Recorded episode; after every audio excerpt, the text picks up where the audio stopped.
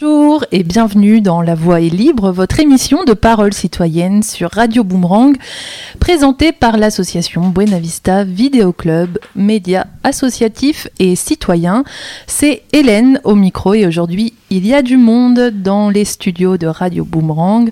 On va faire un petit tour de table hein, en terminant par notre invité du mois. Alors derrière les manettes, Natalka, toujours fidèle au poste. Euh, Il y a Gaël aussi qui est là, qui vous a concocté euh, des petites surprises au pluriel je Oui. pense, même une surprise oui. avec notre invité. Euh, il y a aussi Esther qui est là, qui est la fille de Gaël. Euh, notre président est venu voir un petit peu si on travaillait bien, donc euh, il supervise notre émission. Salut Camilo. Et voilà, il y a notre invité. On va pas tourner autour du pot parce que je pense qu'on a beaucoup de choses à dire hein, sur cette émission. Donc bonjour Étienne qui est notre invité du mois. Bienvenue. Ben merci. Alors, pour te présenter euh, en, quelques mots, euh, donc ben, déjà tu es musicien, jusque-là je pense pas me tromper, peut-être pour la suite ça va être un, peu plus complexe, euh, parce que tu fais beaucoup beaucoup de choses, tu joues de l'accordéon, de la cornemuse, du tuba, de la flûte, tu chantes aussi, et tu joues, alors moi j'avais compté neuf groupes différents, mais c'est peut-être pas exact exact, en tout cas tu joues plusieurs styles musicaux, euh, français et internationaux, donc euh, brésiliens, colombiens aussi, tu joues donc du bal musette, du bal musette, de la chanson française, du swing, des musiques irlandaises, du foro, qui est une musique brésilienne, du folk, du jazz, de la cumbia. Euh, vous l'avez peut-être déjà vu aussi, Étienne, sur les affiches euh, de Oisem l'accordéon 2021. Euh, voilà, j'ai pas dit de bêtises, j'ai rien oublié. Ah, tout est bon. J'ai rien oublié? Ah, il, y a des- il doit y avoir des choses en plus, mais Oui, bah, oh, tu vas nous parler de, de tout ça au cours euh, de l'émission. Euh, Peut-être avant de commencer euh, dans le vif du sujet, est-ce que tu peux nous raconter comment euh, est née cette passion euh, grandissante pour la musique? Ben la passion, je sais pas, mais euh, je suis né dans, j'ai eu la chance de naître dans une famille de musiciens avec un, papa cornemuseux, une maman euh, euh, accordéoniste euh, Ah. diatonique qui faisait des, des folk, on dit balles trad un peu plus maintenant, et qui venait euh, soit du milieu du folklore, soit du milieu des balles folk, on va dire. Et mes parents ont voulu qu'en plus de, de cette éducation euh, musicale euh, liée à, à l'oralité, donc sans solfège, et comme on fait dans les balles folk, ils ont trouvé ça intéressant de m'inscrire moi et mon frangin euh, en école de musique pour qu'on ait un petit peu de notion de ce qu'on appelait le solfège à l'époque. Donc j'ai appris le tuba en fait euh, dans, dans une école de musique à Violaine, donc dans le bassin midinais. Ok. Voilà, donc un peu plus la culture des harmonies, euh, une autre tradition du Nord, quoi. Donc c'est vrai que j'ai eu cette chance d'être dès l'enfance, pas forcément par choix en réalité, même si on aimait bien hein.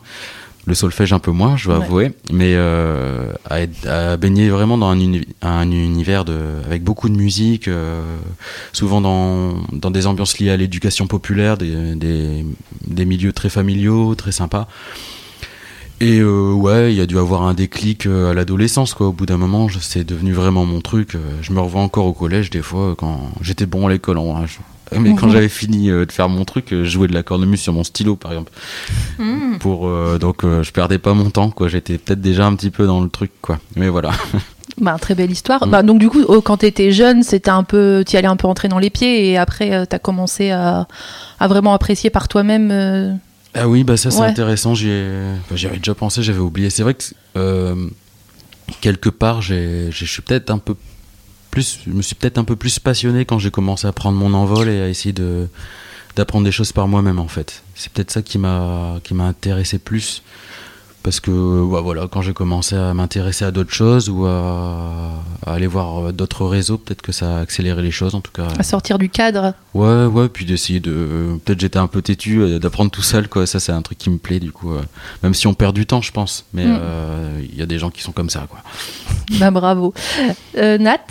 Alors oui, moi cette fois, euh, bon, j'ai j'ai pas fait de petite présentation, j'ai voulu changer un peu la formule et je voulais pas. Est-ce que ça te dit de faire une première fois, genre un peu fast, euh, curieux, on dirait euh, dans les dans les grandes euh, Chez télé, Combini, chez ouais. Combini, voilà. qui fait ça. Alors on, on- on démarre par ça. Alors de temps en temps, euh, eux finissent par euh, par cette euh, par cette interview. C'est pour un petit peu nous détendre, pour te mettre à l'aise, un petit une petite interview fun quoi, comme on dirait. Ok, pas de souci. Je sais pas si ça m'est vraiment à l'aise. Joker. C'est- En tout cas, c'est le but. hein. T'es prêt? Tu peux dire Joker. Allez. Ah d'accord. Tu peux dire Joker, voilà, c'est déjà juste en pour le. plus. tu peux aussi appeler un ami. Alors, on va commencer. Alors, Étienne, en tout cas, bienvenue hein, dans l'émission tout d'abord. On est content de t'avoir. Ah, merci. Alors, ton premier accordéon, Euh, la marque Ah, le, le mien ou euh, celui que sur tu as eu. Ouais. Bah, J'ai commencé sur un fameux Honor 2915, donc qui est vraiment le de diatonique le plus répandu euh, au monde, je pense quasiment, hein, et puis euh, que j'adore toujours. hein, C'est un, un instrument qui est parfois critiqué. Moi, je trouve ça génial, mais voilà. Premier album ou première chanson qui t'a marqué? Ah bah ça. Tout petit ou un peu plus bah, âgé c'était Mélissa euh, des Minicums, hein, mais euh, Premier album que tu as sorti euh, une intervention ou tout? Ce que tu veux. Soit une, dans une intervention. euh, Ben, la pro- le premier enregistrement que j'ai fait, c'était, euh, je devais avoir euh, 13 ou 14 ans. C'était dans un album d'une association là où j'ai appris la- l'accordéon et, et la cornemuse, une association qui a été créée par mes parents, notamment hein, avec leurs amis, et qui s'appelle La Piposa. C'était un album qui s'appelle Rue du Fief. Et euh, on avait un groupe où on était les enfants du folk, en fait, entre guillemets, euh, qui s'appelle Les Pantouflards, qui existe encore, hein, donc euh, qui existe depuis 1997, mine de rien. On est un des plus vieux groupes de la région, en fait, finalement. Et mes pieds, ils touchaient pas à terre hein, quand j'ai commencé ce groupe-là. Et donc là, on a enregistré deux morceaux. La danse de l'ours, un grand classique, et deux compositions de mon père, je sais plus le titre, quoi. Ok, tu l'as toujours dans, dans tes affaires. Ouais, ouais, bien sûr, bien sûr. C'est un beau, un beau disque en plus. Dans quel pays aurais-tu aimé vivre? Hum, bah, moi, je suis plutôt bien ici. J'ai l'impression de m'être adapté au climat. Quoi. En plus, j'ai pas beaucoup voyagé. Donc, à chaque fois que je voyage, j'ai envie de m'installer où je vais. hein. Mais, euh, du coup, euh, je- des fois, je pense au Portugal, j'avoue. Mais sinon, je sais pas. Et dernière question, allez, c'est tout hein, pour les questions. euh. Première fois que tu es tombé amoureux ou sous le charme juste parce qu'il ou elle était musicien ou musicienne? Et je pense que c'est jamais arrivé. Oh, oh, t'es encore jeune, Étienne. hein. c'est pas le critère principal. Enfin, ouais, carrément. Après, tomber, c'est pas si- arrivé, tout- si. tomber sous le charme d'une voix, à etc. télé bien sûr. ah- ou- ah oui. ou- Oui, bah alors dans ce cas-là, j'en sais rien, mais euh, j'en sais rien. On posera cette question à notre président Camilo. bon, en tout cas, merci euh, Étienne d'avoir répondu à ces, à ces petites questions un petit peu rigolotes, quoi. On met un peu de Ouais, hein. musique euh, pour euh, détendre. Eh ben oui, alors ce morceau, ben, c'est Étienne hein, qui nous l'a choisi. Euh, on, voilà, c'est, on, on pose toujours la- cette question aux, aux invités pour en savoir un petit peu plus sur eux. Et euh, il nous a proposé, donc à, à nous, aux, aux auditrices et auditeurs, un morceau. Donc c'est une valse qui s'appelle qui s'intitule À Paris la nuit de l'accordéoniste Émile Vacher et c'est une valse musette de 1930. Alors let's go, on y va, on va à Paris.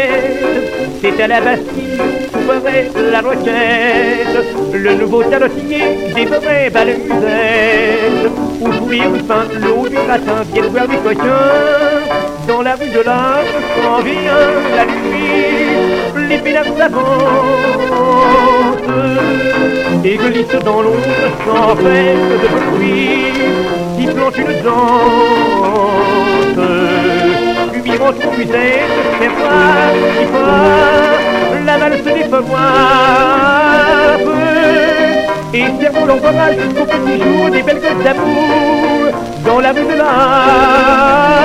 Waouh,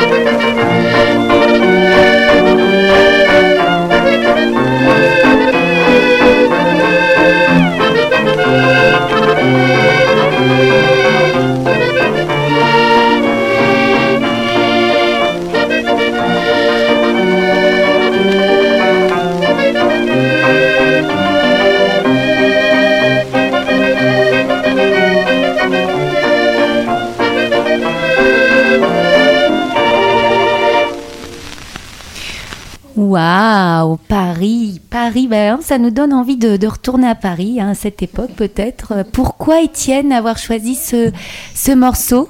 Pourquoi nous as-tu proposé ce morceau-là? Ben, euh, parce qu'on m'a demandé des morceaux qui me touchaient. et euh, bon, j'ai eu pas mal de propositions, mais c'est vrai qu'en tout cas, la musique d'Émile Vacher, elle m'a énormément marqué quand, quand j'ai découvert ça. Euh, ça a été un peu une révélation, ce qui fait que j'ai écouté quasiment euh, que du musette euh, d'avant 1950 pendant plusieurs années.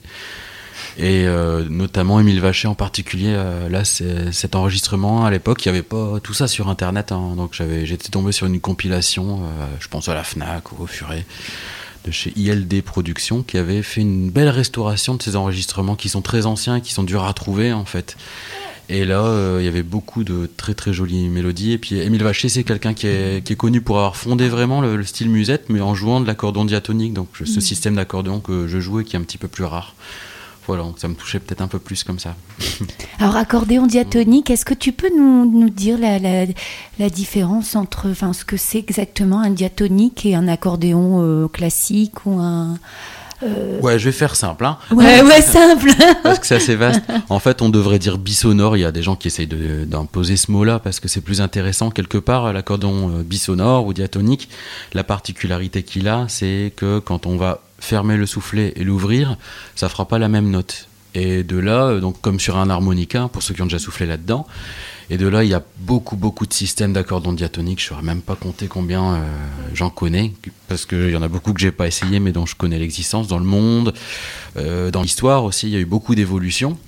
Et euh, l'accordéon chromatique, euh, bah, c'est la même note dans les deux sens. Et comme son nom l'indique, euh, systématiquement, il y a toutes les notes. Parce qu'à la base, diatonique, ça veut dire qu'on n'a pas les dièses et les bémols. Mais en, réalité, c'est souvent faux, parce que la- l'accordéon diatonique étant, ayant beaucoup évolué, ça existe depuis euh, 1830, appro- euh, enfin le premier, forcément, il y a eu des systèmes qui avaient toutes les notes quand même. hein. Voilà, j'ai fait ça. Ok, ben merci pour ces Et euh, explications. tu sais jouer les deux ou quand on apprend, euh, un- enfin quand on apprend le diatonique, on apprend le diatonique et c'est tout? Ou on s'est passé de l'un à l'autre? Bah ça c'est comme les gens qui apprennent la, la clarinette et le saxophone, c'est les choix des, des musiciens. Moi étant donné, bah, vous l'avez déjà entendu que je jouais déjà au, au départ euh, de, la, de la flûte, de la cornemuse, du tuba en plus, Mhm. euh, je, bon, je me suis pas aventuré. Ouais, euh, Et puis surtout comme j'y ai pensé beaucoup, le chromatique j'adore, j'adore, je même en ce moment j'aime de plus en plus alors que j'aimais déjà énormément, mais je redécouvre parce que j'ai le plaisir de, de travailler avec un ami depuis quelques semaines qui joue de l'accordéon classique et je trouve ça merveilleux. Voilà, Mathieu Brunet, gros bisous. Et euh, mais sinon, euh, oui, effectivement, on me pose souvent la question parce que moi, mon diatonique, je l'ai aventuré dans des dans des styles où on est très peu à le faire parce que c'est assez difficile. Mais euh, voilà, j'ai étudié le, le jazz, j'ai étudié la musique tonale avec mon diatonique, donc j'ai trouvé des solutions pour pouvoir le, le faire euh, un petit peu quoi, à ma manière. Ouais, parce que ça te freinait par moment de pas être sur le du chromatique. T'as Ben, dû trouver des solutions. euh, Ça freine et quelque part la, la contrainte pour rien vous, vous manquer, ça, ça aide à beaucoup de créativité en fait. Parfois, Mhm. là, hier soir par exemple, j'étais en, jouer du jazz manouche, bah, il y, a- il y a des tonalités où je, je fais uniquement ce que je peux faire, parce que je peux pas faire grand chose, mais ça me donne un style particulier. Et quelque part aussi, euh, j'avoue que quelque part, ça me donne une identité sur la scène, parce que quelque, je suis celui qui ramène son diatonique là où il y en a pas souvent. Mm, mm, et mm. euh, alors, euh, si on était 15 000 à le faire, je serais banal, et là, je deviens original, quoi. Mais c'est un secret. Hein. Et euh, tout à l'heure, tu parlais de, de ton enfance, donc que tu, jouais de la cornemuse et de l'accordéon. Donc c'est quand même pas commun pour euh, un enfant. Enfin, je sais pas. Je, moi, je reconnaissais pas. Et du coup, je me demande ce que disaient les copains, les copines. Ah, À l'école, euh, Ils savaient pas forcément, euh, c'est pas euh, la chose dont je parlais le plus au, au collège. Ouais, au Draguez collège. pas les filles comme ça. Ah non, Oh non, non, non, je me suis rendu compte assez tard que ça pouvait intéresser. Il vaut tard que jamais. voilà, voilà. Non, non, c'est pas. Non, après, euh, dans- quand j'étais à l'école primaire, c'était très connu vu que.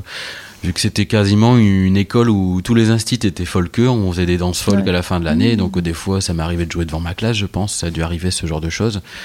Euh, au lycée, euh, plutôt en terminale, je, je commençais à jouer euh, de la flûte irlandaise. On était allé en, en Irlande avec la classe, bah, c'était plutôt classe de jouer de la flûte irlandaise, du coup, voilà. Mais sinon, non, j'ai pas. Ouais, c'était plus quand t'étais ado, tu le criais pas sur tous les toits. C'est ça, voilà. Et par contre, ça m'a pas empêché de. Bon, je le regrette pas, mais j'étais quand même déjà dans, dans une forme de singularité dans mes écoutes. Par exemple, le, le- tout ce qui est rock, tout ce qui est, je sais pas, euh, euh, le reggae, tout ça, j'ai, découvert très tard parce que quand j'étais au lycée, j'écoutais beaucoup de musique traditionnelle et des trucs, des collectages qui font des vieux Mhm. sons inaudibles que j'ai beaucoup plus de mal à écouter maintenant qu'à l'époque en réalité. Et j'écoutais beaucoup ça en fait. Voilà. Ça, c'était ce qui passait chez toi? C'était tes parents qui passaient ces Ah disques-là non, ou- mes parents même ils avaient ils écoutaient plus trop ça c'est un peu dur à écouter Ouais.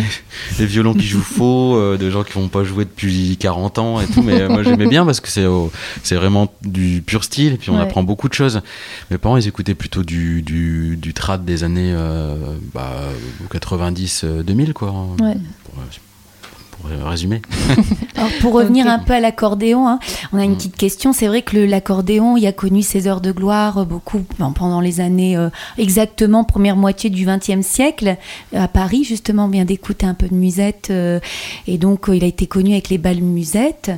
Euh, et ensuite, euh, c'est devenu un instrument qui était un peu ringard. On le voit un peu, un peu comme ça, quoi. hein. Il a même été appelé, on l'appelait même la. J'ai retrouvé ça sur internet, la boîte à chagrin ou le piano du pauvre. Donc il y a une période où il était vraiment dévalorisé. Euh, et avant de connaître, maintenant, aujourd'hui de notre temps, on voit un peu que c'est, enfin, il y a beaucoup de rappeurs qui jouent avec des, des accordéonistes ou des, de l'électro, on retrouve avec l'accordéon. Comment t'expliques tout ce, cette évolution, toi, Ben, je pense que l'accordéon, euh, déjà, il a, il- j'ai parlé de 1830, bon, euh, il a mis beaucoup, beaucoup de temps à se diffuser dans les classes euh, populaires en réalité, hein, parce qu'il y a Mm. quasiment 70 ans après qu'on, qu'il commence à se développer, euh, en tout cas en France, au tournant du XXe siècle, dans les campagnes. Je vais peut-être dire des trucs pas totalement exacts, mais à un moment, on pouvait le commander euh, par le, catalogue Manu France ou Paul Becher, donc c'est le développement du train et tout ça qui a fait que ça a pu se propager. Notamment, je pense qu'il y a un lien avec ça, en tout cas. Et, euh, et les gens savaient pas trop en jouer, mais par contre c'était un instrument très très moderne. Du coup, c'est, il fallait avoir un accordéon, et à l'époque c'était plutôt l'harmonica du riche en réalité, l'accordéon, hein. parce que c'est un instrument assez complexe. À, c'est une machine, hein, c'est un bijou de technologie pour l'époque. Et je pense que le en tout cas, par rapport à l'image désuète du, du musette, moi j'aime beaucoup le musette, mais j'avoue que le musette des années 50-60, j'ai un petit peu de mal, comme beaucoup de monde. Euh, cependant, il m'arrivait de, de jouer dans des milieux seniors où les gens, c'est ça qu'ils veulent. Et ce que je fais euh, du musette plus ancien, et les gens, ils, ils aiment pas. Même une fois, on nous a dit, bah, à Roubaix, on nous a dit, mais vous nous prenez pour des vieux. C'était assez drôle. Parce qu'on jouait du, du musette des années 20. Du coup, les, les personnes qui avaient 70 ans, c'était la musique de leurs parents, voire grands-parents. Donc, ils trouvaient ça. euh, Alors que nous, on, a- on trouve que ça marche mieux. C'est aujourd'hui de faire ce son-là, qui est un peu plus cartoon, un peu plus Dixieland finalement. Et à l'époque où le musette s'est développé dans les années 20-30, c'était considéré en France comme du jazz. hein. Les gens appelaient ça du jazz assez souvent en réalité, hein, parce que c'était avec le saxo, les débuts de la batterie, tout ça. Euh, les banjos, donc euh, c'était, euh, on a entendu du banjo dans l'enregistrement de Vacher, donc c'était considéré comme du jazz quasiment. Il y avait le début des danses américaines, le foxtrot, etc. C'était dans les balles musettes. Et euh, effectivement, dans, dans les années 50, ce qui se dit, c'est que la direction artistique a été euh, est passée des mains des musiciens aux producteurs, en fait, qui ont fait enregistrer, par exemple, à Jopriva, les danses du ballet, donc des grosses compilations où les morceaux sont joués à moitié une seule fois, euh, avec des sons avec énormément de vibrato. C'est ce que les gens n'aiment pas, le son criard. Mm. Donc euh, tout a été démesuré. Euh, les gens ont, cru bon de rajouter le synthé pour faire moderne et la guitare basse, et, et ça a fait le son qu'on n'arrive pas à écouter aujourd'hui. Et pourtant, euh, je pense que c'est un, un, côté générationnel parce qu'à l'époque euh, ça paraissait euh, nouveau. Moi par exemple quand j'écoute du la musique Tex-Mex, hein, du coup musique d'accordéon du Texas, ça me fait exactement pareil. Je trouve ça affreux la manière dont c'est joué avec et je trouve ça très bourrin. Et alors que c'est des gens qui jouent très très bien, mais voilà c'est une question de goût je pense, de génération, d'époque, de lieu. Et puis sans doute ça reviendra du coup. Ouais. Bon courage. Et pourquoi c'est revenu là ces, der- ces dernières années? Enfin, ça explose un peu. Enfin, ou c'est parce que on est à Lille et qu'on a le festival de l'accordéon et tout, mais euh, Ah bah ça c'est une bonne beaucoup. question. Hein. euh, bah, après on a proposé des, de l'accordéon assez différent. Peut-être que les gens étaient dans le cliché. Ah, alors voilà, moi c'est peut-être un truc qui... Moi, par exemple je viens du folk et effectivement quand je rencontre des, les, les, les folkeux des, qui ont connu le folk dans les années 70-80, quand je leur dis que je fais du musette, et Mm. des fois ils ont, ils ont presque déçu parce qu'ils me voient jouer en bal folk et ils se disent mais qu'est-ce qu'il fout là faire du musette? Parce qu'ils sont encore dans, ce- dans cette idée-là. Mm. Donc souvent euh, les folkeux de cette génération-là mettent du temps à venir voir ce que je fais là. Je vais pas dire, mais à presque 100%, ils aiment en fait, parce que c'est pas ce- à quoi ils s'attendaient en fait. Du coup, je me souviens plus de la question. Alors, bah, pourquoi euh, pourquoi il y a un boom un peu ces derniers temps? On Ah ajoute oui. de l'accordéon dans le rap, dans la. Ben, ben, je pense que ce, cette, euh, je pense qu'il y a eu un traumatisme en fait. C'est Hmm. c'est ça que je voulais dire, c'est-à-dire que les, les, les folkeux, en fait, quand ils se sont intéressés à l'accordéon diatonique, c'est parce qu'ils voulaient pas de chromatique. Ils aimaient pas l'accordéon chromatique parce qu'ils voulaient pas que ça ressemble à Yves Turner ou à Michel Pruvot. Et à force d'entendre d'autres choses, y compris euh, ben, la musique argentine, quand il y a eu la mode du tango électro, il y a eu plein de choses, euh, le, le- le rap musette aussi, mais Mm. beaucoup de choses en fait. Puis aussi euh, euh, la, la- la mode du tango tout court, euh, il y, a- il y a la cumbia qui marche bien aussi, Mm. le foro aussi, c'est peut-être euh, Ouais. juste à Lille, mais en Europe j'ai l'impression Mm. que ça... Si, si, ça. Et puis dans la chanson française, et Mhm. toutes sortes de choses. Je pense que c'est un traumatisme qui est lié justement à ce musette-là, où en fait je pense que les gens ont tiré un peu trop sur le filon et ça s'est épuisé parce qu'ils bah, ils ont saoulé tout le monde, quoi. Et euh, voilà. Mais c'est mon avis, et puis euh, j'avais pas trop réfléchi à la question, donc j'ai peut-être Non, dit des bah, euh, t'as le droit d'avoir ton avis. hein. Non, mais effectivement, moi je pense aussi cette évolution de. En tout cas, on en voit pas mal de d'artistes euh, un peu comme bah, ici dans le coin. Enfin, ils sont ils sont d'ici. Sidi Washo, ils jouent, ils utilisent un, un accordéon. Il y a, enfin, il y a, voilà, on retrouve pas mal d'accordéons dans des groupes euh, vraiment euh, bah, qui bougent bien, quoi, hein, qu'on aime bien, Mm. puis engagés aussi. Alors nous, on a envie peut-être, Hélène, qu'est-ce que tu pro- proposes de que Étienne nous joue un petit morceau? Ouais. tout de suite? Je vois que t'es es en forme. euh. Qu'est-ce que tu as choisi de, de nous jouer exactement? Parce qu'il a pris toute sa panoplie. Ouais, Ah Et avec bah. quel instrument Dis-nous tout. Bah, du coup, comme j'avais carte blanche, euh, je me suis intéressé à un instrument que je joue pas assez à mon goût. euh, C'était l'instrument que je jouais le plus quand j'étais ado. C'est la cornemuse euh, du centre France, donc euh, cornemuse française.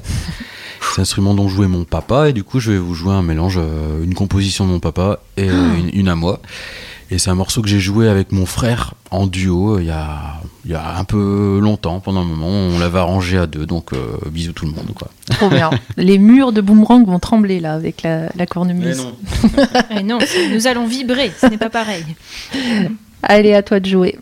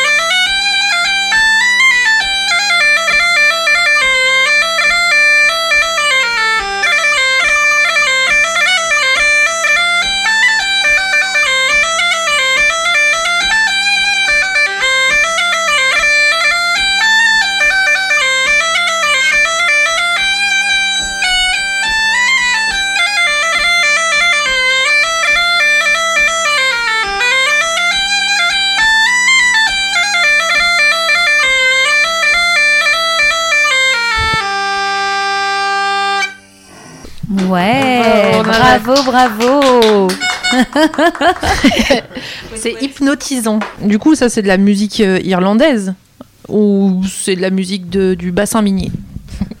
Euh, perdu. Alors ça c'était euh, bah déjà c'est des compositions Ouais, de ton père. Ouais ouais. Alors par contre c'était sur un rythme de bourré à trois temps. Donc c'est une, une danse assez emblématique des musiques du centre France, donc Ah Auvergne, Limousin, euh, Berry, Bourbonnais. Donc là, et puis c'est ce qu'on appelle la musique modale, c'est les gammes un peu anciennes, hein, du coup ça marche très bien avec les bourdons. Du coup, vu les gammes utilisées, ce serait plutôt en influence, euh, je pense, limousin, on va dire. C'est là où ils aiment bien ces, ces musiques-là, dans la musique de violon du limousin, c'est très très intéressant. Voilà, c'est tout un monde. Hein, Ouais, euh, je, voilà. je savais pas. Pour moi, euh, Non, bah, c'était le nord. euh, qu'on était euh, effectivement Enfin, le nord, les, les- les musiques irlandaises. Alors quoi. les cornemuses, il y a plus de sortes de cornemuses euh, attestées euh, en France que dans tout le Royaume-Uni, étrangement. Ah ouais? Il y avait des types de cornemuses bah, dans la Bresse, en Auvergne, dans le Limousin, à Paris, il y en a plusieurs, en Bretagne, il y en a plusieurs, même ici, il y en avait une euh, qui Ah s'appelait le, euh, le Piposa, ou Pipasso, ou Muchosa, ou Mouchafou, il y a plusieurs noms. Il y avait une cornemuse loca- locale dont, à ma connaissance, les, les témoignages les plus proches euh, dans la littérature, c'est avant Brochy. Donc ça existait en fait ici aussi, mais ça s'est éteint euh, au 19e siècle, je pense. Je me souviens que j'avais fait un, un festival de cornemuse en Belgique, pas très loin de Tournai, ça te dit rien? Ouais, je pense c'est Arcanière, c'est ça hein? Ouais, je pense. Il y avait Mm. 100 cornemuses euh, Mm. qui jouaient en même temps. Bah, Arcanière, c'est un endroit euh, très important pour cette cornemuse dont je parlais, qui a Ah plein ouais. de noms, parce que c'est le dernier endroit où ça a été joué, et il y a des les trois derniers ou deux derniers euh, cornemuses qu'on a retrouvés de, Mhm. de ce type de cornemuse disparu qui renaît depuis quelques années. Elles sont au musée des instruments de musique de Bruxelles, quoi. Voilà, donc c'est et puis elles étaient jouées par quelqu'un qui s'appelait Alphonse Gueux, le dernier euh, berger cornemuseux de, de Belgique, et il était euh, par là, vers Arquenière. Ok, bah ça, de- ça Mm. devait être, c'était il y a longtemps. Et, euh, et toi, en fait, ben, du coup, tu, tu joues ces musiques ben, de France, musique irlandaise, etc. Mais comment t'es venu à élargir ben, te- tes styles musicaux pour jouer de la musique brésilienne, colombienne, euh, Ah ben, euh, etc. Bon, euh, j'ai jamais été spécialement fermé, mais euh, je dois avouer que les musiques plus latines, c'est, ça m'est, j'ai pas choisi, ça m'est tombé dessus. mais pour le reste, tout le reste est assez connexe, tout, il y a toujours un lien en fait. finalement, euh, le, le musette, euh, venant du folk, il y avait quand même des, des rapports. Ouais. Il y avait déjà de la valse, de la polka, même au niveau des réseaux. Les gens qui s'intéressent aux vieux musettes, euh, tels que je le fais, en général, c'est des gens qui, qui font du folk parce que parce qu'il n'y a pas vraiment de, de réseau pour ça et puis euh, on est un petit peu proche du quand on commence à faire du musette ben on commence à taquiner le swing manouche pour comprendre ce la- le musette par contre c'est de la musique écrite. C'est les gens qui connaissaient bien la musique écrivaient ça. Donc j'ai étudié la, la théorie musicale et donc le jazz en fait pour euh, du coup j'ai mis un pied dedans comme ça la chanson, la chanson française, pareil, c'est une évidence quand on fait du swing et du musette. Donc tout ça, c'était assez lié, et euh, donc du jazz au musette en passant par la, chanson. Et il y a eu un été où en fait, je suis pas parti en vacances euh, du tout, et euh, pour des raisons personnelles, et du coup, j'ai beaucoup joué dans la rue, et je me suis fait tout un tout un réseau comme ça de rencontres. Et c'est comme ça que je suis rentré dans un groupe de cumbia chilienne qui s'appelait Los Papurris del Sabor. Euh, un peu punk. Et euh, quand même. Et euh, et aussi dans un groupe où on faisait un peu punk aussi où on faisait un mélange de, de musique euh, latino on va dire du Manu Chao du foro euh, la cumbia pas vraiment mais et qu'on s'appropriait euh, à notre manière donc il s'appelle euh, euh, Jacaredo Capeta maintenant ça s'appelle Danza la Buena voilà Ok. Bon, ben, on leur fait un petit coucou. hein. Et tu disais que tu ne voyageais pas beaucoup, t'es déjà allé au Brésil ou au Colombie non jamais jamais voilà Par ça- la musique, quoi. Oui, En oui, fait, après j'aimerais bien, euh, ça m'intéresse quand même, hein, Mm. forcément.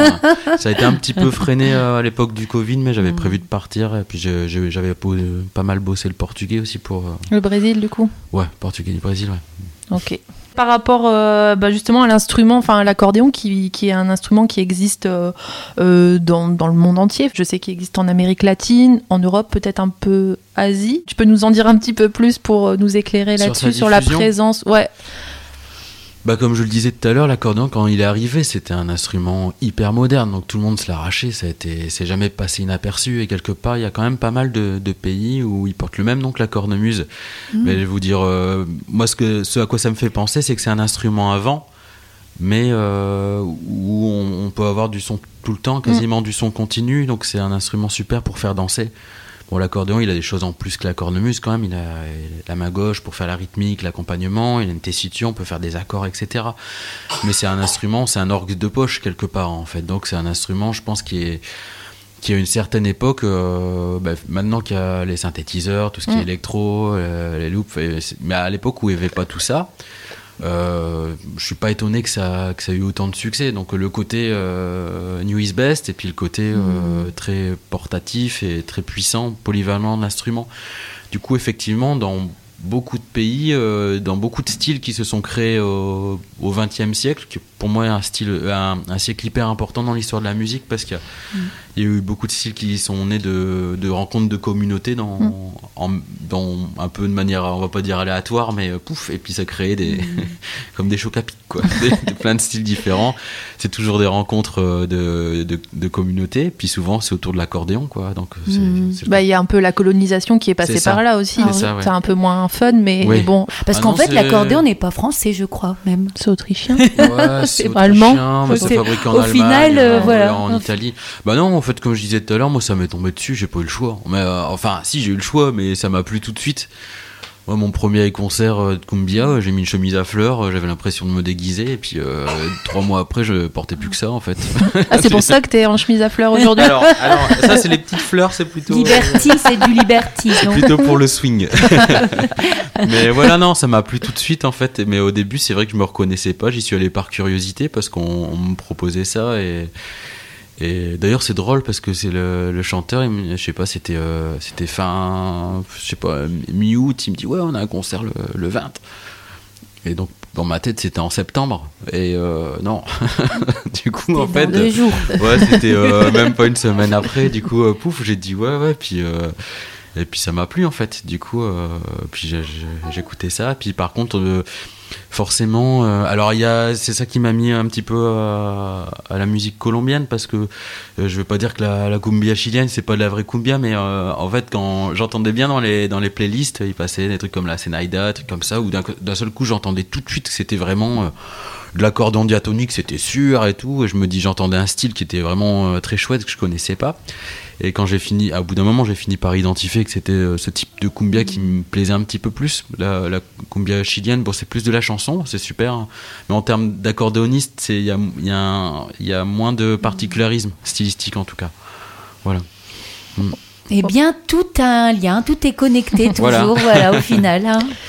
Bon, je pense qu'on peut peut-être laisser la place à Gaëlle qui s'impatiente. Elle a envie de nous jouer son Eh ouais, morceau. Trêve de blabla, euh, hein Mais on aura un peu de blabla, en tout cas avec Gaëlle, puisqu'elle va chanter. Tout à l'heure, on a entendu donc euh, le premier morceau de- d'Étienne euh, sans voix. hein. C'est ça. Est-ce qu'on chante d'ailleurs avec la cornemuse? On peut pas. Il y a des Ah, on si, peut si, aussi. Ah, Il y, en, ok. il y en a qui le font parce qu'il y a des cornemuses euh, avec un soufflet pour souffler dans la poche. Donc, euh, bah, notamment, tout à l'heure, je parlais de cornemuse auvergnate, c'est le cas avec la cabrette. Il y a une cornemuse euh, dans la musique baroque. Et là, pareil, en fait, les, les, les gens de la haute société voulaient bien jouer de la cornemuse, mais souffler dedans, c'était pas assez élégant. donc, ils ont fait le truc, euh, voilà. Donc, et donc, il y, en a qui chantent en même temps, mais c'est pas, c'est pas évident. c'est marrant. Bon, en parlant de souffle, Gaëlle, t'es prête, toi? Je suis prête. Allez, ben allez, on te laisse la, on te laisse la place. À toi de jouer. Ça s'appelle? Ac- accord majeur, mais avec un forcément un effet de mot. A plus loin, corps majeur. Waouh. Voilà. Vous allez comprendre pourquoi.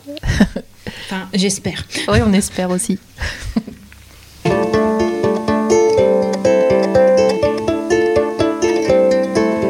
Étienne, c'est un homme qui vibre.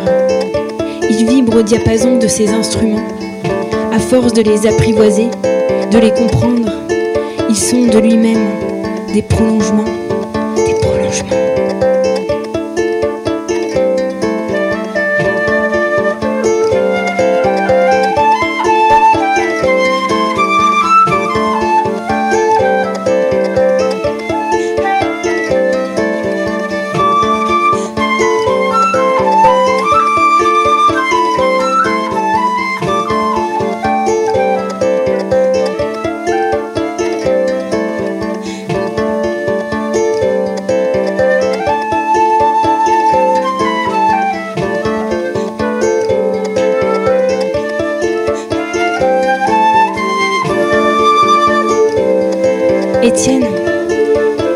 Parler toutes les musiques du monde. C'est un explorateur, c'est un chercheur, c'est un amoureux des mélodies, des rythmes, des timbres, des couleurs de son. Il écoute, analyse, ressent, déchiffre, comprend l'ADN culturel d'un style musical, puis pioche dans sa palette d'instruments, où on cherche de nouveau pour transmettre, reproduire, retranscrire, parler cette musique avec sa touche à lui, vers le jeu, vers le son d'origine des instruments. Tout ça, tout ça c'est du travail. C'est une passion dévorante et sans fin vers la justesse culturelle et la beauté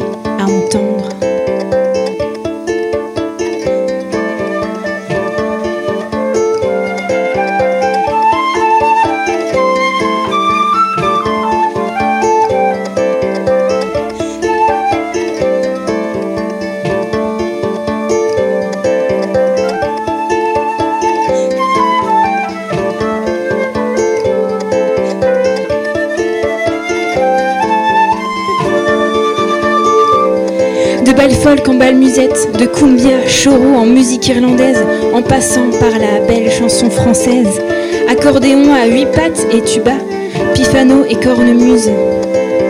Étienne, c'est un musicien trad roots qui aime le métissage des musiques, qui aime quand les mélodies, les mots font vibrer les gens, quand la musique nous fait danser dans les bras de tous, parce que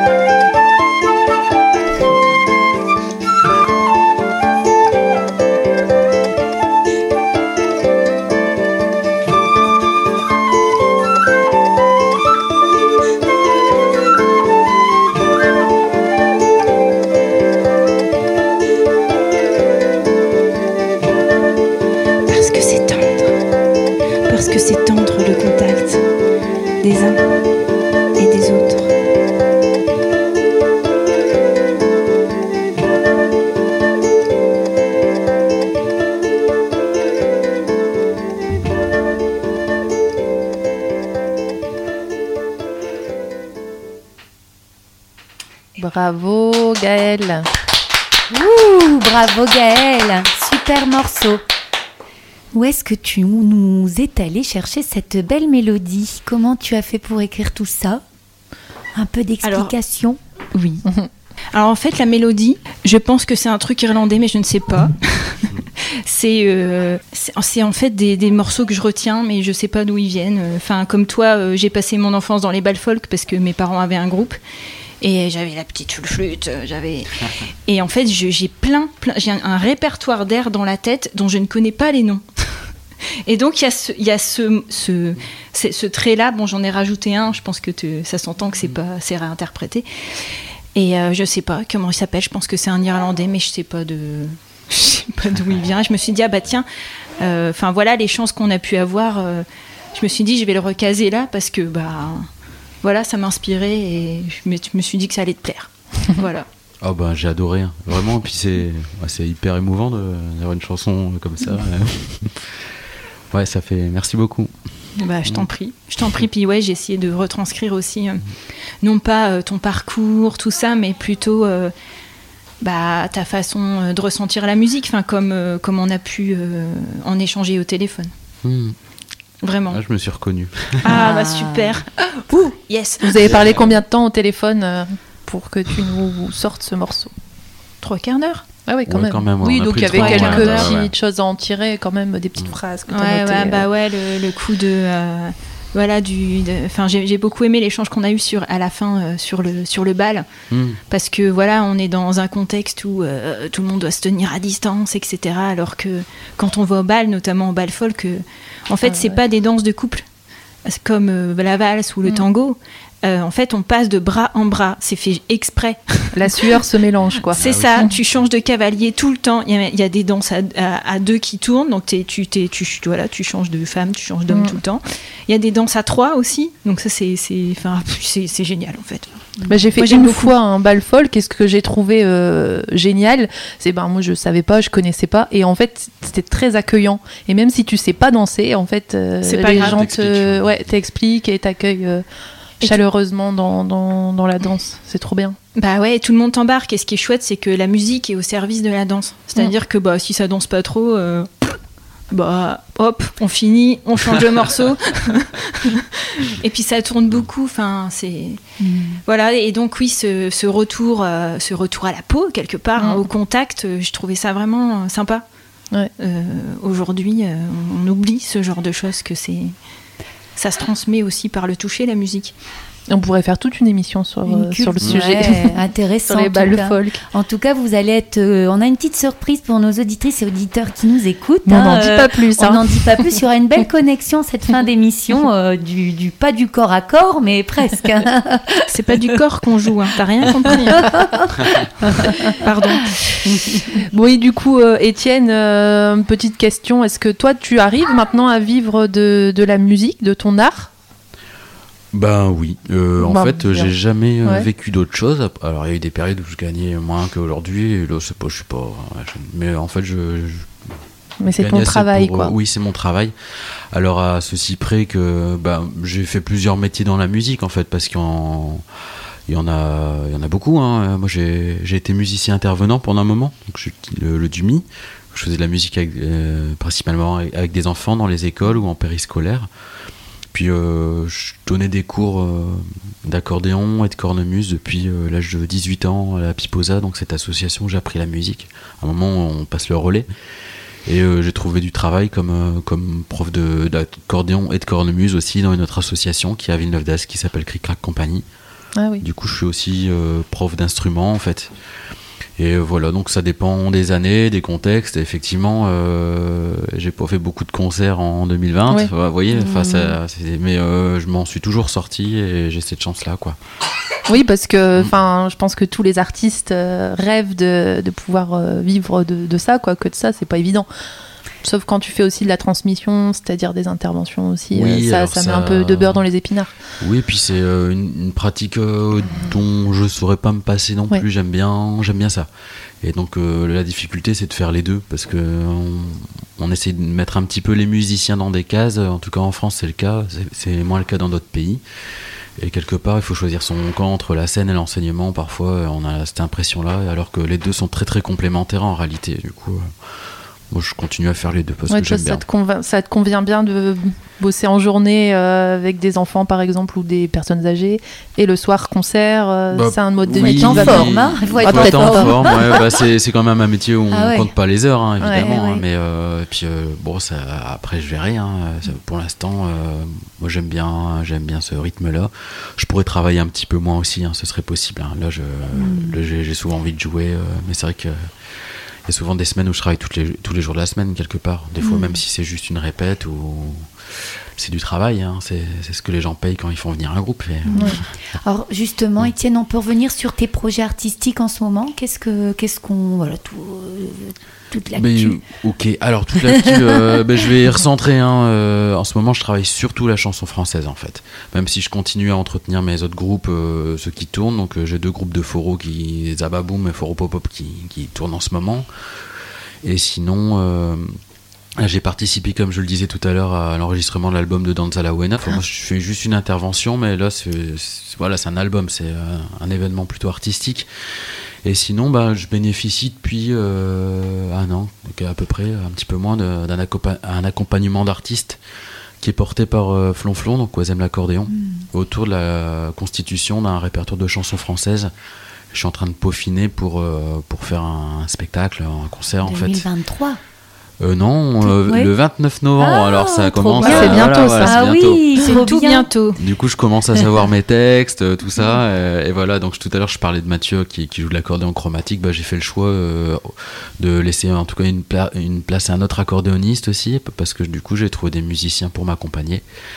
Et on sera trois, on est trois à bénéficier de ça. Donc il y a aussi mon amie Jeanne Boulanger, que peut-être vous connaissez, qui est une chanteuse des, anciennement Panienki notamment, et de, des Jacare de Capeta. Ouais. Et euh, Jérémy de la Vienne, euh, donc euh, alias euh, Monsieur Jacques, enfin qui, qui fait aussi beaucoup de spectacles avec la compagnie Le Vent du Riat et qui lui propose un truc un peu plus électropunk. Et donc il y aura trois concerts ce, ce jour-là, le 29 novembre, et c'est gratuit sur réservation. donc, Et ça euh, se passe où, Étienne à l'auberge de la Maison Folie d'Oisem également, voilà. Mais tu tournes beaucoup à Oisem. Oui, quand même. Ouais, c'est ton fief. Le fief de l'accordéon. Ah, bah, après, j'essaye de, j'essaye de d'aller d'aller euh, chercher d'autres contacts. C'est Mm. parce que les, il y a beaucoup de cafés-concerts à Oisem et euh, les copains sont là. Et puis quand, quand on connaît les patrons, au bout d'un moment, du coup, des fois, euh, des fois même ceux qui nous appellent quand, quand ils ont une place et un Mm. désistement, c'est quand même très agréable quand quand les dates viennent toutes seules. Donc, Ouais, euh, c'est clair. mais c'est pas, c'est pas. Enfin, j'a- j'aime bien jouer là-bas, mais j'aime bien jouer ailleurs aussi. Mais comment tu t'es retrouvé d'ailleurs avec euh, ta tête affichée euh, partout dans l'île euh, quand il y avait le. C'était en 2021, je disais, pour le Euh. Oisem l'accordéon? Comment ça s'est passé? On t'a contacté euh, Je me demande si c'était pas en 2020, mais. demi- Ah oui, il y avait. C'était. Eh oui, la crise Ah, a ouais. deux Ah oui. ans. Ce- je pense que ce festival n'a pas eu lieu, non? Bah, il y a- en fait, on a fait des web TV qui Ouais, s'appelaient. Ainsi font flonflon. Bah, ce qui s'est passé, je sais pas. euh, bah, je croisais déjà euh, l'équipe, hein, en particulier Claude Vadaz, euh, depuis euh, des années, hein, parce que notamment, je joue dans la bande Apollo depuis euh, plus de 10 ans. Et on, on a toujours une place importante. Et, euh, merci d'ailleurs, parce que c'est très chouette de jouer à la West Petanque Cup ou ce Mhm. genre de choses. Et il m'a vu grandir euh, dans, dans, dans le jazz musette, en fait, Claude. hein. Euh, D'année en année, euh, je prenais une place, voilà, et, avec le Beau Milo aussi, mon groupe de, de bal musette. Et euh, je sais pas, à cette époque-là, moi, je, pour pas m'encrouter pendant le premier confinement, bah, je, euh, comme beaucoup d'artistes, hein, j'ai essayé de montrer que je bossais, de faire des vidéos où je me filmais. J'en ai, fait une qui a été un- assez virale, comme on dit, qui a bien marché parce que j'avais enregistré un truc où, euh, ouais, je, je, m'étais la barre assez haut, quoi. Enfin, c'est. Voilà, j'ai fait 40 prises pour l'avoir bien, hein, mais euh, j'ai fait le temps. Mais j'ai enregistré une valse de Joe Priva qui s'appelle Mystérieuse et euh, qui, est très, qui était réputée euh, quasiment impossible au diatonique, même si elle est jouée sur le système irlandais par Martin O'Connor depuis euh, 30 ans. Et ça a pas mal tourné, y compris dans les réseaux de diatonique euh, au Québec. Où ça Ah oui, été- donc pas juste euh, à Oisem, quoi. Ouais, ouais, et du coup ça a, été ça a été republié par euh, des gens qui sont quand même des éminences de l'accordéon, euh, Ah, Philippe génial. Crum notamment, et je pense que ça m'a fait un petit peu connaître et euh, je sais pas si- s'il y a un lien, parce qu'on par- je sais qu'on parlait de moi pour être l'égérie du festival euh, depuis des années, parce que Ouais. bah, y a des gens qui, j'ai des copains qui voulaient que j'y sois et qui, enfin, qui faisaient des commentaires, Ah, ce serait bien, mais euh, merci à eux. Mais euh, je- ça a peut-être eu un lien parce que euh, ça fait un petit peu, euh, ça fait un petit peu de, de bruit comme on dit à cette époque-là, ce truc-là, ouais. Ah bah, c'est super ça. Et, peut-être euh, une petite question aussi, Étienne, je te coupe. Hélène. Euh, où est-ce qu'on peut te retrouver? Suivre ton actualité? Tu as un site internet euh, il y a une page Facebook, un Bah, compte Instagram, comment on peut faire? Ouais, voilà, parce qu'il y a plein de dates, j'imagine, Ouais, ouais, euh, au mois de bah, j'ai novembre. un, j'ai un compte Instagram, sinon j'ai un compte Facebook euh, auquel euh, on peut s'ab- on peut s'abonner en fait, ce qui m'évite de tenir une page, mais euh, je mets à peu près tout ce que je fais. Sinon, euh, le mieux en vrai hein, pour euh, les, les réseaux, je le dis pour euh, soutenir les musiciens, c'est quand même de s'abonner à leur page parce qu'il y a beaucoup d'organisateurs malheureusement pour qui ça a une importance. Ouais. Du coup, euh, quand il y a un groupe que vous aimez, bah, un clic quelque part, c'est une forme de soutien, même si ça peut paraître euh, dé- dérisoire. Non, ça augmente la visibilité Bah aussi. ouais, puis il y a euh. des organisateurs pour qui, si on n'a pas un certain nombre de, Ah ouais de j'aime, on compte pas en fait. Bah, c'est- je trouve D'accord, ça dans les débile. hein. sur les gros réseaux sociaux Ah Sur oui. les, non, pour les organisateurs de Oh. festivals. euh, D'accord. Ah bah, J'ai dis même organisé un, co-organisé un, un bal pour une mairie euh, dont je ne citerai pas le nom une fois, et puis on avait fait un, un débriefing. Et quelque part, j'avais vraiment l'impression que la réussite du, de l'événement était liée au nombre d'inscrits Mhm. sur l'événement Facebook. Du coup, euh, bon, voilà. Bah, Hélène, on va peut-être proposer, qu'est-ce que t'en dis? Eh ben, je pense que Euh. Gaël euh, a envie de jouer La son petite morceau. surprise Mais oui, La grande même. Ce n'est pas mon morceau. Bah, c'est ton morceau et c'est le C'est morceau Étienne qui l'a proposé. Et je le cite, il m'a dit Oh, ce serait trop mignon. Et c'est mignon comme morceau. Bah nous, on sait pas, on est au courant de rien. c'est vrai. Même pour nous, c'est une surprise. Bah ouais. Donc là, Étienne a sorti euh, son accordéon Diatonique, et Gaël sa flûte. traversière. J'ai fini mes phrases.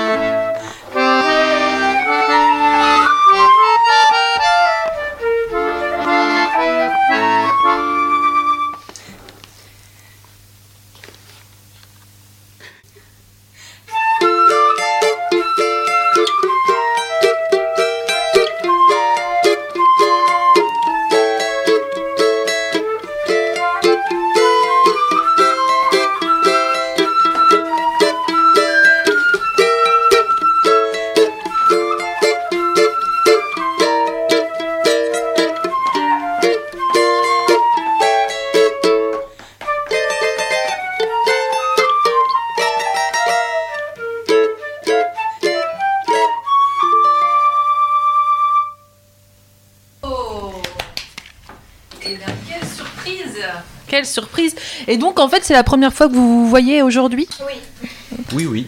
Oui, D'accord. oui. Et En comment, comment, comment on répète euh, un morceau euh, ensemble si on si on s'est jamais vu avant? Comment vous, vous êtes, vous avez fait? Et on s'est fait confiance. Oui, Wow. c'est ça, exactement. Et puis Étienne m'a envoyé des vidéos de ses euh, références sur ce morceau. Et donc du coup, j'ai répété sur les euh, sur les morceaux en fait, sur les sur les vidéos. D'accord. Et comme, Voilà. on, comme on se lève tôt le dimanche et qu'on arrive en, en avance, on a pris le temps de faire un petit arrangement, quoi. C'est ça, voilà. Dans les studios de la radio. Et c'est magique. Il n'y a rien de tel que de faire ça dans les studios de la radio. Et c'était quoi du coup ce morceau? Ça s'appelle Euker et Susego, qui veut dire euh, ce que je veux, c'est du calme. Et c'est un choro de Cachibigno. Ah, Mm. chouette. Et on pense à Roberto aussi de Oliveira. euh, Je pense à lui hein, qui, qui organise le festival euh, tous les ans, Mm. euh, l'île Choro Festival. Euh, alors il y a quelques années qui n'y a pas eu ce festival, je crois, ou cette année, enfin cette année peut-être qu'il y a eu lieu. Je ne sais plus, mais en tout cas c'est c'est magnifique ce festival. hein. Oui, oui, alors cette année, euh, si- ah, je, je mélange un petit peu. Ouais. On a perdu la notion. Il y a eu quand même. Ouais, la- ils ont fait la Lille euh, Choro Week. Ils Ah ont oui. fait toute une semaine où ça jouait énormément.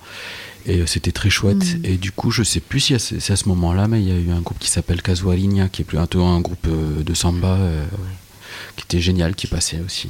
Voilà. Les copains. Eh ben beau morceau de Choro. Merci à vous deux. Merci, c'était très joli. Euh, par contre, ben, le temps tourne. hein. Ça fait déjà une heure que nous sommes ensemble. Euh, ben, merci beaucoup, hein, Étienne, euh, pour ta participation à notre émission numéro 9. Euh, C'était un honneur de t'avoir parmi nous. Merci à toute l'équipe de Buena Vista Video Club. Euh, je vous propose de terminer euh, sur un morceau colombien que tu nous avais proposé, Étienne. Je l'ai écouté euh, ce matin euh, avant de partir. Euh, très joli morceau que donc j'avais envie de le, le mettre et qui sert aussi de petit clin d'œil à notre président euh, qui euh, joue aussi de l'accordéon qui est colombien donc voilà il lui joue du vallenato pour qu'il se rappelle de ses terres natales J'espère que ça va lui plaire alors. hein. bah, il avait l'air de la connaître. Hein je pense que tu la connais. Euh, voilà, il a pas, il est pas, il a pas de micro, donc il peut pas répondre. Euh, en attendant, euh, j'ai envie de dire, n'oubliez pas, non? Ouais, les, Les murmures ont des oreilles.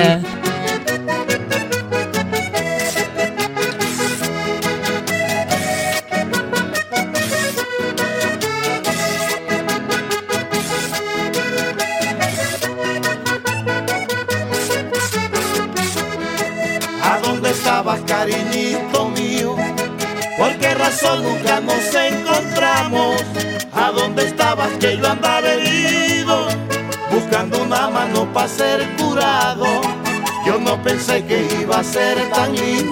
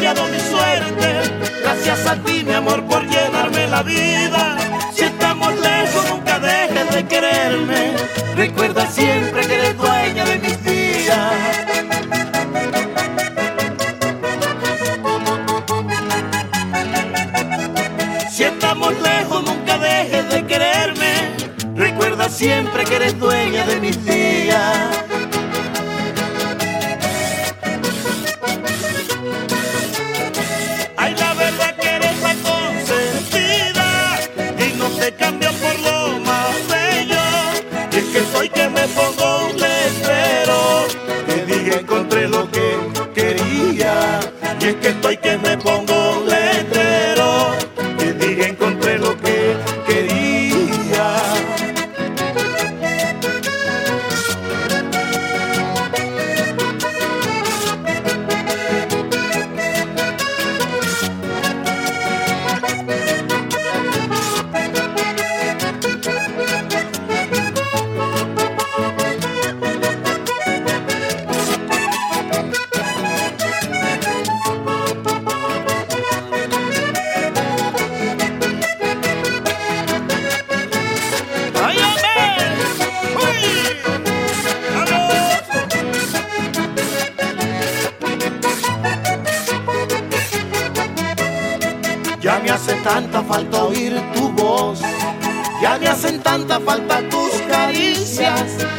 dobramos sem medo.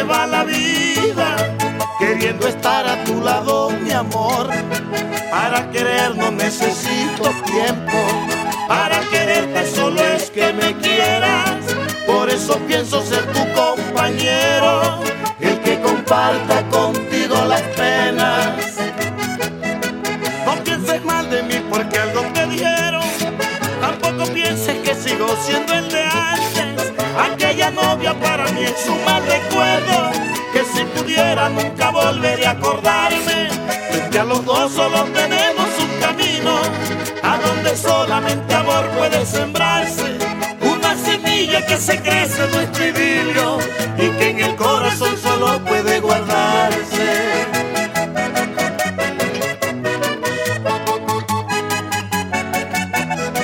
Una semilla que hace crecer nuestro idilio todo puede guardarse.